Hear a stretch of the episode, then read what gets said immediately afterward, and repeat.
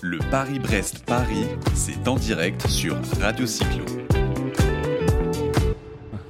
Donc le Paris-Brest-Paris 2019, eh bien là, euh, voilà, la pluie a un petit peu cessé. On a sur le plateau avec Patrick, on a, euh, on, a l'immense, hein, donc euh, il est immense. Il, a eu du mal à passer sous le barnum là, de, mais c'était, il a un immense talent. On le connaît sur l'ultra distance. C'est notre ami Pascal, Pascal, Pascal Penaud qui, qui, a terminé, euh, ou pas terminé, mais enfin qui était sur la Race Across France il y a 15 jours, 3 semaines, et qui est là sur son euh, Paris-Brest, son deuxième, son second Paris-Brest.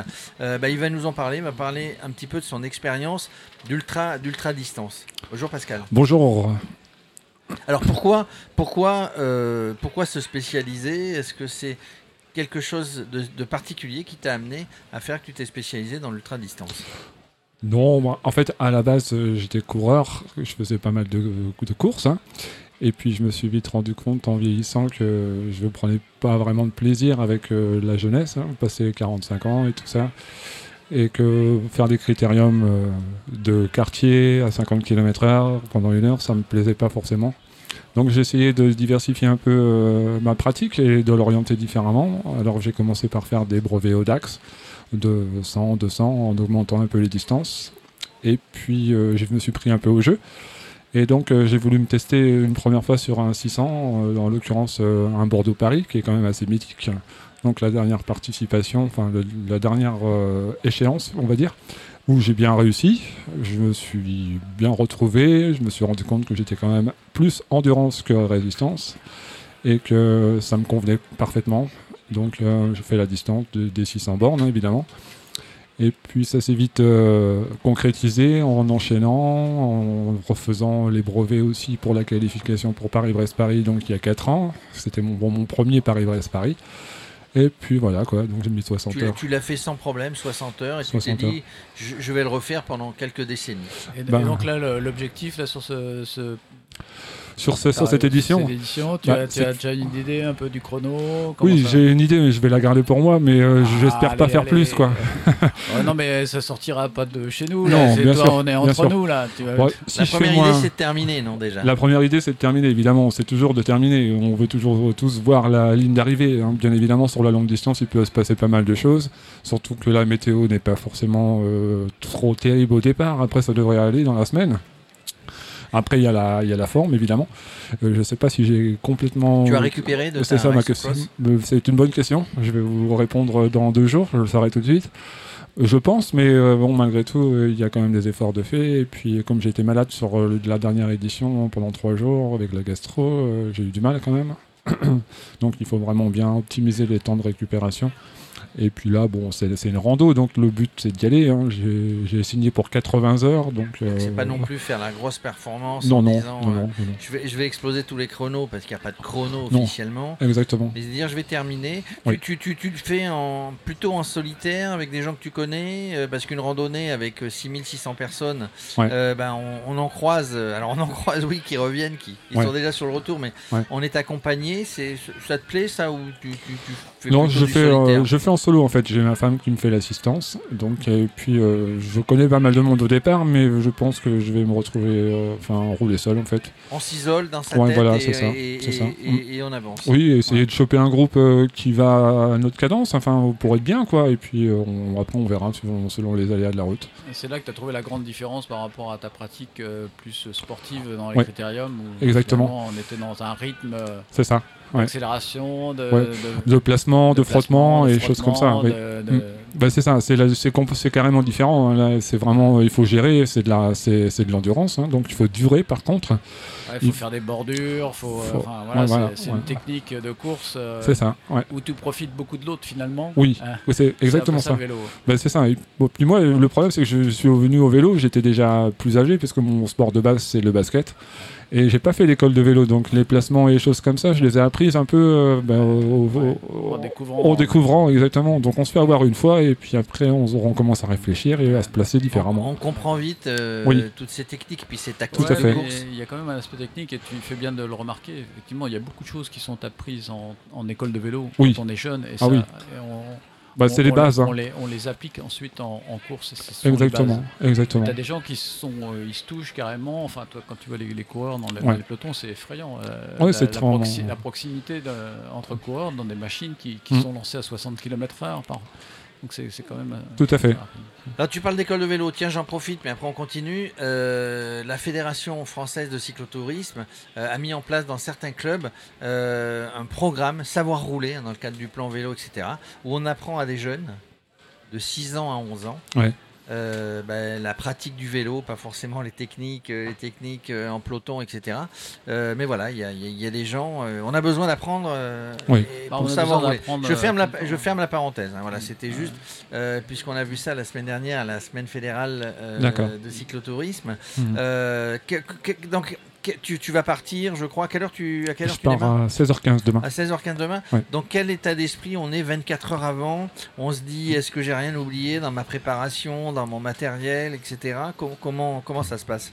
Moi, je suis, je suis pas du tout anxieux en fait. J'ai jamais été anxieux parce que, ayant pratiqué le basket de haut niveau, euh, si j'avais dû avoir la pression, ça ferait longtemps que. Tu joué à Limoges? Oui, exactement. C'est pas vrai. Si, c'est ça.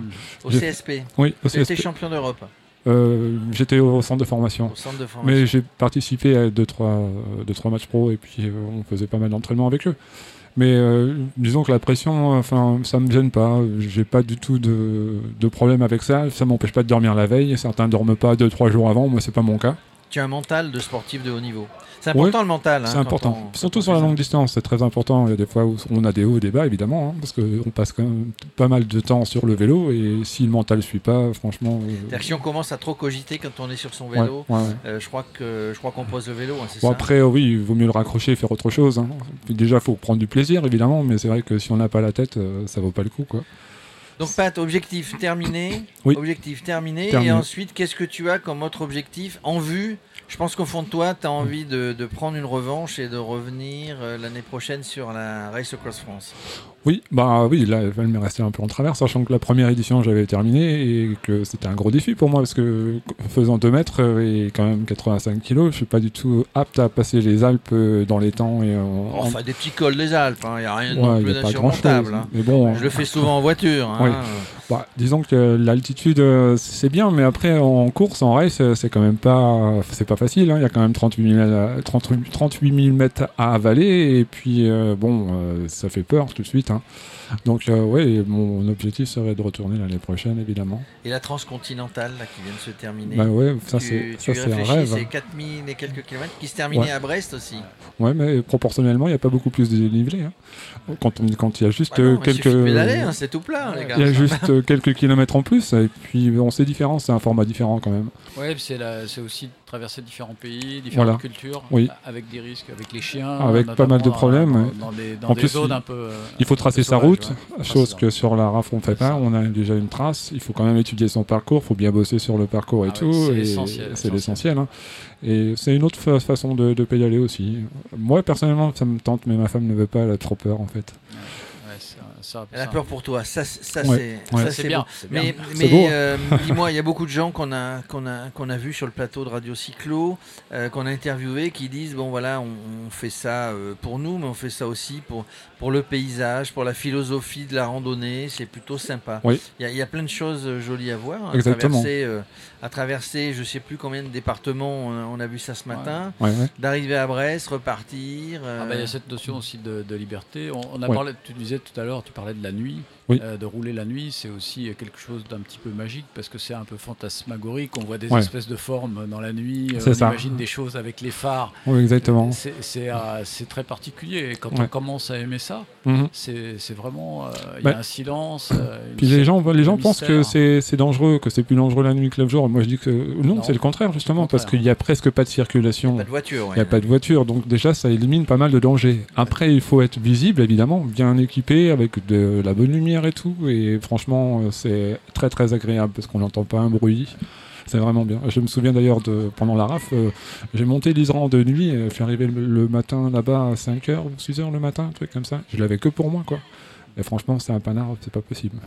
Eh ben, nous en resterons sur ces mots. C'est un Merci. panard, pas possible de monter l'Isran de nuit. En tout Faut cas, monter quand même, il faut faut monter. quand même monter. hein. Oui, oui, c'est Et, pas et facile. en tout cas, bon, on te souhaite un, un beau parcours. Merci beaucoup. Évidemment de, de terminer. Merci. Euh, bienvenue sur Radio Cyclo. Merci à Merci hein, que Pascal. ça soit vous. sur Merci de cette, votre accueil euh, en tout cas. que ça soit sur cette randonnée ou sur d'autres, nous Merci. serons présents. Euh, on se retrouve peut-être mardi, mercredi, quand, Sympa. quand tu seras Pas de problème. J'en profite pour saluer Arnaud euh, qui doit nous écouter peut-être. Eh, Voilà. Arnaud nous écoute évidemment, mais il a eu beaucoup, beaucoup d'activités. Oui, ouais. intense avec cette race across France. Ouais. Donc Arnaud, eh bien, on le retrouvera certainement avec Radio Cyclo sur le premier festival. Tiens, tu me tends la perche finalement. Ouais. Premier festival. Festival de euh, vélo à Tournus. vélo, euh, Bourgogne, euh, le premier Bourgogne vélo festival à Tournus euh, au mois de septembre, le, Le 15 14, le septembre, 15 14, septembre, 14 et 14, 15 15 ou septembre. 15 16 où Arnaud sera là puisqu'il y aura, il y aura euh, la race across Bourgogne. Bourgogne. Si tu veux venir d'ailleurs. Ouais, Avec dégustation euh, Des au produits passage, locaux, non Des Ouais. produits locaux, évidemment. Donc vous êtes tous les bienvenus. En Les le- sont, sont- sont particulièrement sympas. oui, Donc on vous retrouve tous euh, Radio Cyclo, en tout cas avant, avant le 15 septembre, on vous retrouve pendant deux jours ici sur, à la Bergerie euh, nationale de Rambouillet sur le Paris-Brest Paris 2019. Merci à tous. merci Merci. beaucoup. Le Paris-Brest-Paris, c'est en direct sur Radio Cyclo.